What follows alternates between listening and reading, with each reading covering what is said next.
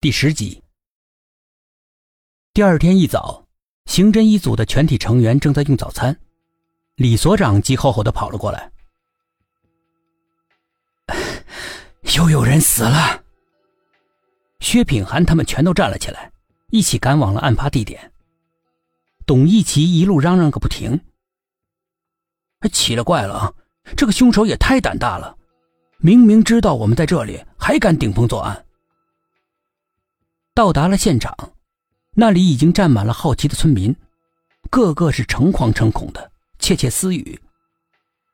就说嘛，古墓挖不得，挖不得的，一挖就祸事连连的。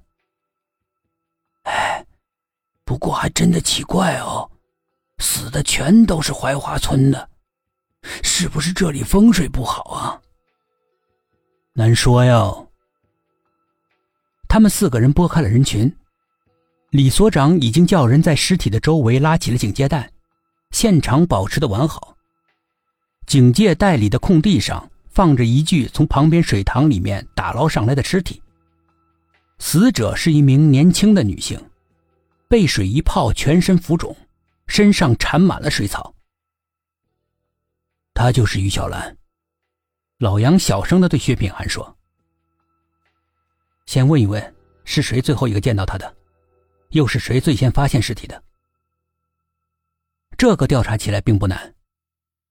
很快就查到了，最后见到于小兰的是同村村民王贵贵。据他说，他今天早上在水塘附近碰到过于小兰，当时他正在往水塘边走去，他连喊了几声于小兰都没有回应，然后自己就转身进村了。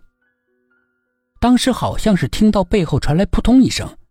他还回了下头，却什么都没看见，连于小兰都不见了。虽然有疑惑，但没有听到救命的声音，以为自己听错了，也就走了。没想到不久之后，便得到了于小兰的死讯。他心里面一惊，现在想起来那声扑通声，就是应该他掉进水里的声音。王贵贵说这些的时候，满脸的惊恐，一个劲儿的问。于小兰会不会来找我呀？他又不是你杀的，怎么会来找你呢？可是，可是我没救他，而而且而且，我我我我和他关系平时也也也不好。啊，没事没事，只要你跟他的死没有关系，他找你来，我给你挡着。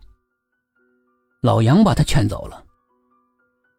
至于最先发现尸体的是一群上学的孩子，以为水塘上漂浮着什么好玩的东西，都跑到水塘边用木棍打捞，结果发现是死尸，个个吓得乱喊乱叫的，惊动了过往的大人，这才报了警。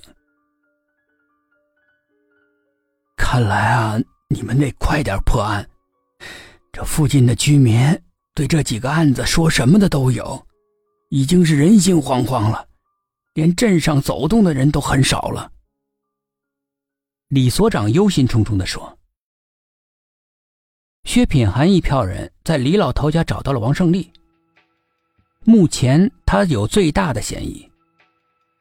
村民们都反映两口子感情不好，经常的吵嘴打架，已经闹到快要离婚的地步了。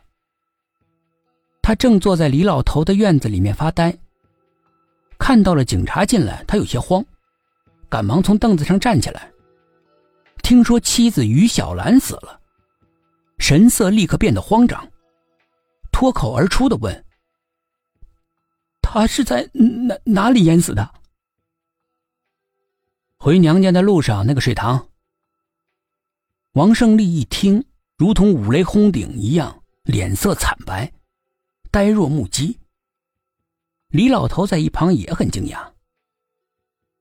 夫妻两个吵架，那是平常事儿啊，他怎么就寻死了呢？早上吵过架吗？沈志远问道。是啊，还吵得很凶呢。于小兰闹着要离婚，还把家里面砸得个乱七八糟的。我和老伴在家都挺不过去了，就把王胜利拉到我家院子里坐坐。哎，这孩子一个人生闷气，已经坐了很久了。